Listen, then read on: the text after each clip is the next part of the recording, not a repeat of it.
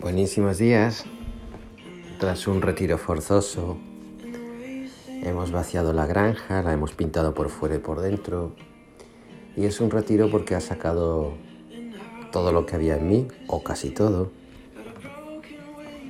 Y me ha, me ha servido para, para descubrirme un poquito más.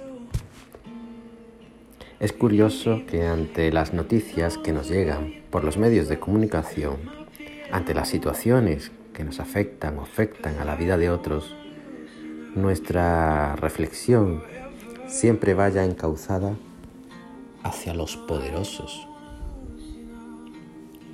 Y es que sí, siempre hay un poderoso encima nuestra, ¿verdad?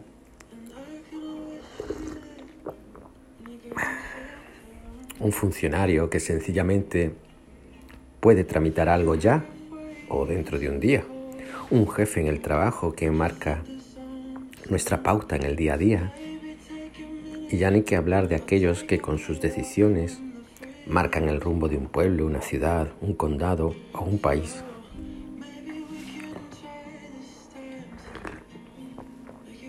Pero quizás olvidemos en este bosque de poderes algo sencillo y fundamental.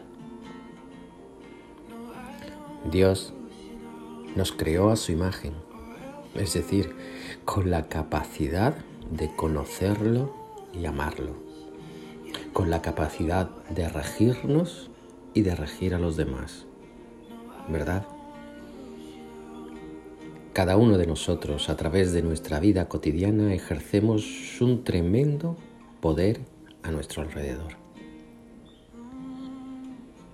A veces de forma inconsciente, pero nuestras palabras, nuestros gestos normales y diarios condicionan la vida de tantos que los perciben. En la iglesia también, ¿a que sí? No olvidemos que quizás menos del 3%, no lo sé exactamente, son religiosos, sacerdotes, lo que llaman la curia. Y el resto de la iglesia somos tú y yo. Personas normales con nuestras cosas que ejercemos un poder quizás solapado por la cotidianidad, pero encumbrado por el hecho de ser cristianos. ¿Cuántas personas ajenas a la iglesia toman como verdaderos nuestros criterios, asumiendo que son de la misma. ¿Cuántas personas al acercarse a la iglesia con preguntas, con dudas, con miedos y situaciones difíciles, cuántas de, cuántas de ellas son recibidas quizás con unas palabras y unos gestos que condicionan su vida de fe o de no fe en la mayoría de los casos?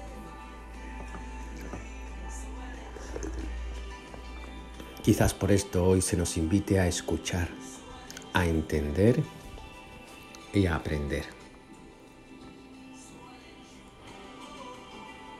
Y quizás lo más importante es que, que se haga en este orden, para que la capacidad que nos ha dado Dios de regir se haga acorde a lo que Él desea de cada uno de nosotros y sobre todo acorde a lo que desea de aquellos o en aquellos que por alguna razón se cruzan en nuestros caminos.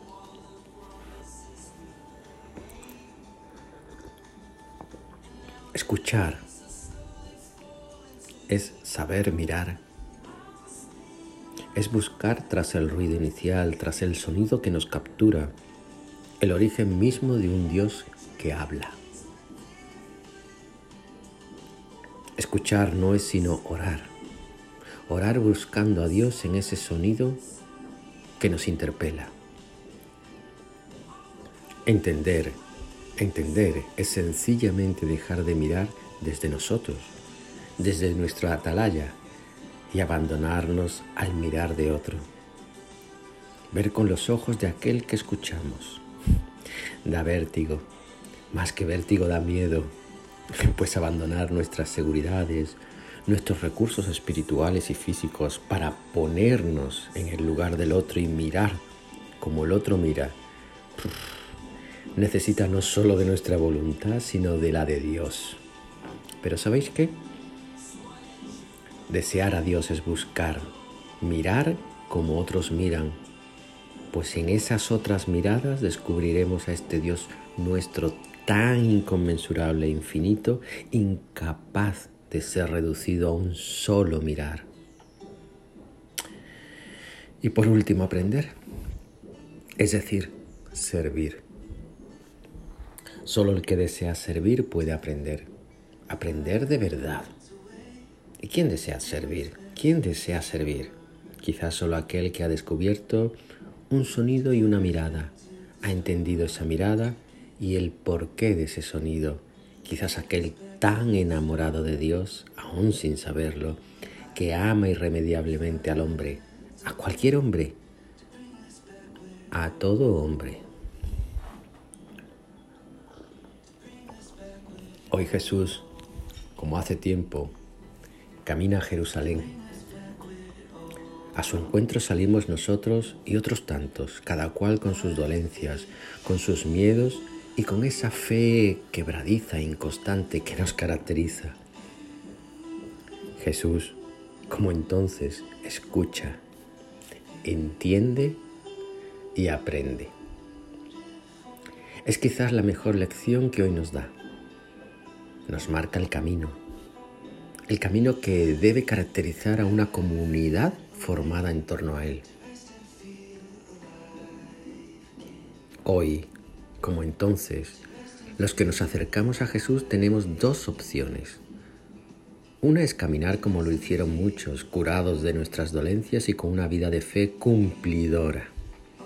Otra, más arriesgada, es abandonar lo esperado y lo estipulado y volver la cara a Dios. Volver la cara a Dios no es sino tomar conciencia de que el milagro, la caricia, el roce de Cristo no es sino el preámbulo de algo más. Algo más hondo y profundo que tiene mucho que ver, si no todo, con la condición humana.